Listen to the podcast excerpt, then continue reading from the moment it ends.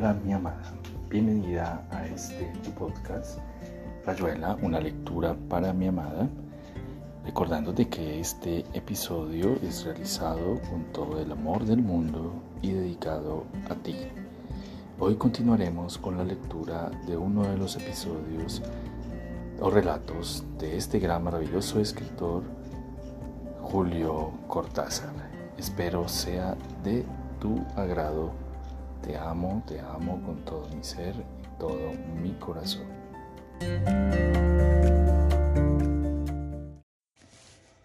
Continuamos con la lectura del examen de Julio Cortázar. ¿Qué es la tragedia? Una inmensa, atronadora puteada contra Zeus no te creas que la tortura en la cabeza de Esquilo no deja de tener su segunda. Si Pascal le hace el pari a Zeus, en vez de hacérselo a Tata Dios, estoy seguro que lo parte un rayo. Cada vez más neblina, les dijo el mozo que traía un café para Clara.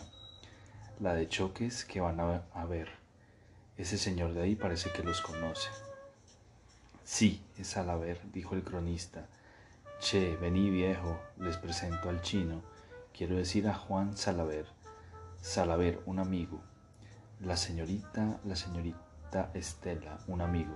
Siéntate, Salaver, y charlamos un poquito antes de irnos. ¿Qué andas haciendo? Yo, nada, dijo Salaver. ¿Y vos qué haces? Yo, dijo el cronista, yo escribo paludes. Ah, dijo Salaver, que había dado la vuelta en la mesa estirando una mano cereal y más bien sucia. Está bien. ¿Usted es periodista? preguntó Estela, que lo tenía ahora a su derecha. Sí, es decir, yo soy notero, dijo Salaver. Esta noche ando juntando material para una nota sobre... Y en la cruz de mis anhelos. El tipo debía tener vegetaciones. Venía cantando por Irigoyen y enfatizó la voz al pasar delante del café. Llenaré de brumas mi alma, morirá el azul del cielo sobre mi desvelo viéndote partir. Oh Argentores, oh Sadaik, dijo Juan estremeciéndose, pero fíjate que la cosa es simbólica. La niebla ya llega ya hasta el alma de ese tipo. Claro que él la llama bruma, pero no todos tenemos su cultura. El espíritu religioso, dijo Salaver.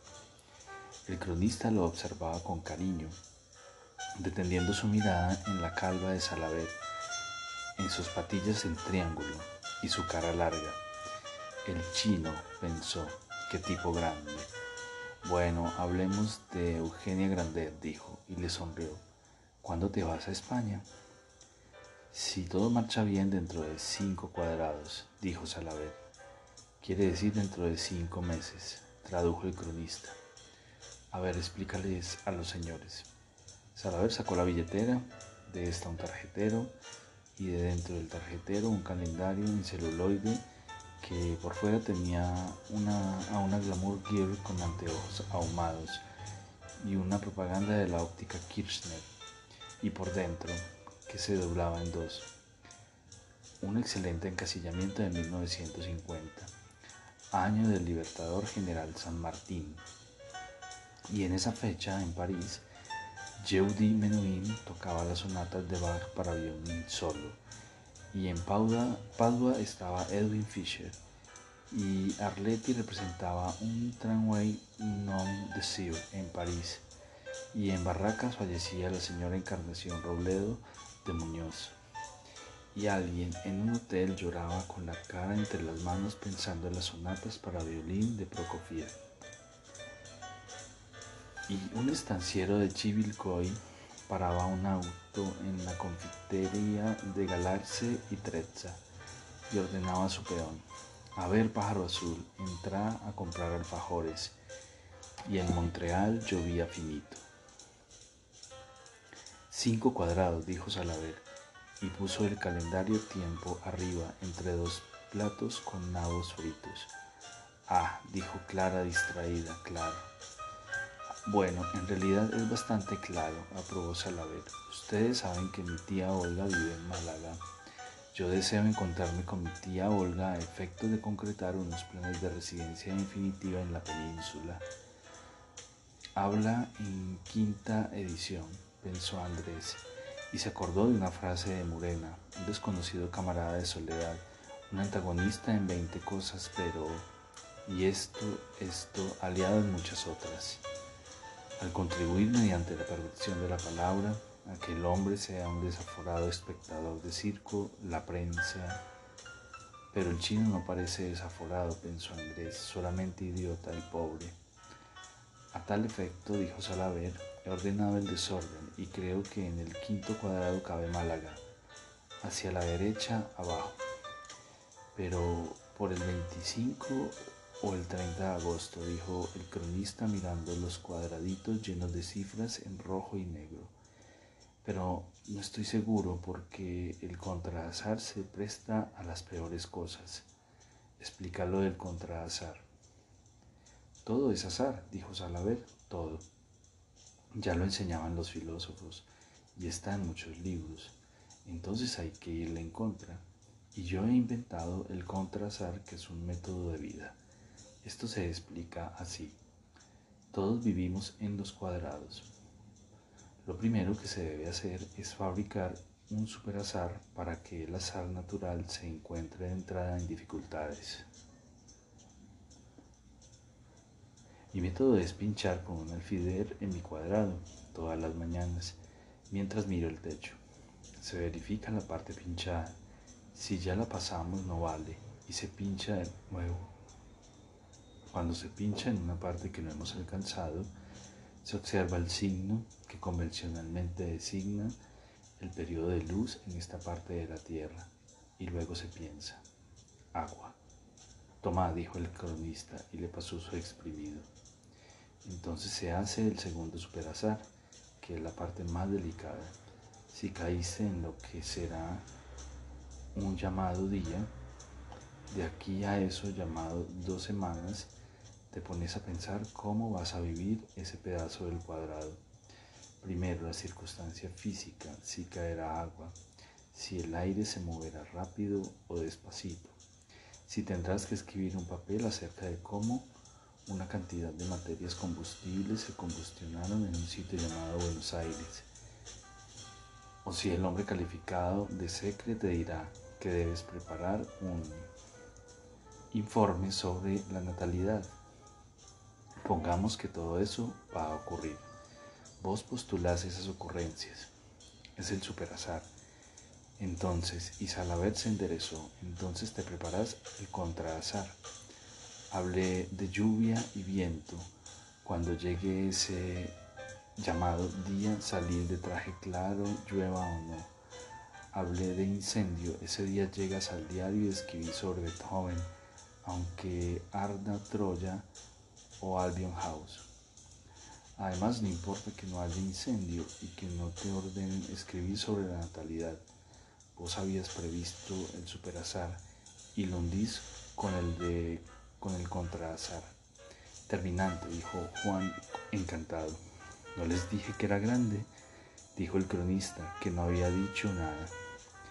Me parece bien, dijo Andrés, pero ¿podrá usted embarcarse para Málaga? La cosa es posible, dijo Salaver. Quinto cuadrado abajo derecha, o más o menos fácil. Así los buques salen en días fijos, dijo Salaver. Es una ventaja. El azar está superado en el aspecto más crudamente práctico del hecho de embarcar, que es lo que es el de no quedarse a pie a pie. Contra todo el resto se arma el superazar y se le baja encima el contraazar. Usted, dijo Clara, desganadamente, debería llamarse Salazar. En mi apellido hay también un signo que me concierne, dijo Salaver. Soy un adelantado del tiempo, mi propio destino me manda a mirar qué pasará. Muy interesante, dijo Estela, obsesionada con el calendario. ¿No nos íbamos? Sí, aquí hace calor. Adiós, dijo Salaver, levantándose rápidamente. He tenido muchísimo gusto. Adiós, dijeron todos, y Abel estaba en la vidriera. Qué pague el cronista un castigo por los cuadrados y la tía Olga, dijo Juan. Admito que el tipo es bastante chino, si por eso entendés lo que entiendo yo. Se pagará a la inglesa, dijo Clara, y puso dos pesos en la mesa. O estoy loca o es habilito otra vez. Que Juan no lo vea, que Juan... Fuera, gritó el mozo pateando un perrito entre negro y azul que se cortaba hacia un, un navito crispado en el suelo. Les dio el vuelto, los saludó cordialísimo, feliz por la patada y el chillido del Cusco. Las mujeres salieron primero. El cronista terminaba su despedida del mozo y la mano de Andrés tocó levemente el hombro de Juan que se le adelantaba. Sí, yo lo vi también, dijo Juan sin darse vuelta. ¿Qué le vas a hacer? Él es así. Lo estupendo es cómo se hace humo en un segundo. Andrés esperó al cronista. Hacerse humo es una expresión a meditar, dijo si justamente el humo es lo que mejor se ve. Ganarías fama proponiendo desde tu columna que los bomberos agradecidos levanten una estatua al humo. Lo haré, dijo el cronista. Se la podrían encargar a Troyani, pibe. La niebla se está espesando. Qué noche para caminar, solamente nosotros. En fin, hay que acompañar a los del examen. Dos columnas de mujeres cruzaban hacia la avenida de Mayo. Iban muy bien formadas, escoltadas por jóvenes con antorchas y focos eléctricos. En la niebla tenían algo del gusano de parque japonés que anduviera suelto, arrastrándose con movimientos lentísimos. Alguien gritó agudamente y Juan pensó, pero Abel, ese estúpido, ahí con las sirenas de las ambulancias por Leandro N. Allen Pasándose el paquete al brazo izquierdo, apretó contra sí a Clara. ¿Cómo te sentís, vieja? Bien, muy despierta, muy sabia, un poquito triste. Claro, Clara, dijo Juan en voz baja. Sí, ya sé. ¿Por qué te preocupas?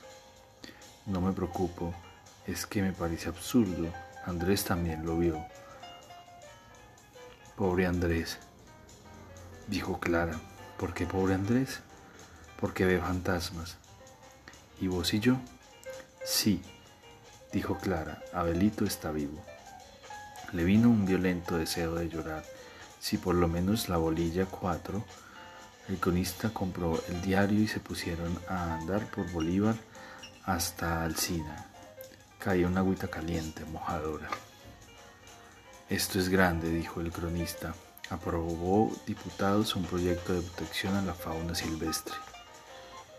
Cuando llegaban al Paseo Colón, resbalando un poco en la bajada de Alcina, Andrés abandonó el brazo de Estela que siempre lo obligaba a remolcarla y se fue quedando atrás, oyendo la voz aguda del cronista y los bordoneos coléricos de Juan, su manera de llevar a Clara como si se la fueran a quitar.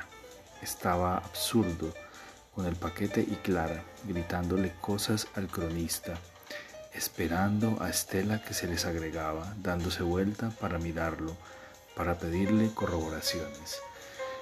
Qué cansancio, murmuró Andrés, qué noche. La luz de los altos focos dibujaba los tobillos de Clara, su rápido andar. Probablemente llovería a la madrugada, con esas lluvias finas y calientes que desalientan no lo creo, gritó Juan parándose en la esquina. La luz bañó el velo de Clara, el pelo de Clara, mirando la mitad de su rostro. Y Andrés se detuvo a mirarlos. Vio al cronista que hacía señas de que lo esperaran y corría a la vereda de enfrente desandando camino. Estela y Clara hablaban con Juan. Se habían olvidado de Andrés en la sombra. También yo soy testigo, pensó darás testimonio de que sino de mí mismo, y aun eso. La mujer saltó de un portal y silbó rápidamente, suavemente. Era muy rubia, alta y flaca, con un vestido negro que le marcaba los senos. Silbó de nuevo, parada en la sombra, mirando a Andrés. Perdóname que no me mueva, que no mueva la cola como un perro bien criado, dijo Andrés, pero no me gusta que me sirven. Vení, dijo la mujer, vení conmigo, lindo. Andrés se mostró, le mostró el grupo de la esquina. Estela, que miraba hacia atrás, el cronista volvía con un paquete en la mano. Ah, dijo la mujer, cayéndosele la voz. Me hubieras dicho. ¿Qué le vas a hacer? ¿Siempre andas por acá? Sí, a veces. Puedes encontrar a la una en el Afmoon. Bueno, dijo Andrés con un gesto de adiós. La vio retroceder al portal, oscurecerse el rubio del pelo. Vaya a saber, pensó. ¿Quién me dice que lo mejor no sería ir a emborracharme con esta pobre en vez de... Vinacho de primavera, gritaba el cronista. Esta es la hora de la eutrapelia, viejo, la una en la matina. Andiamo a fare una festicciola en la Plaza Colón y que la poli esté sorda y ciega cuesta sera.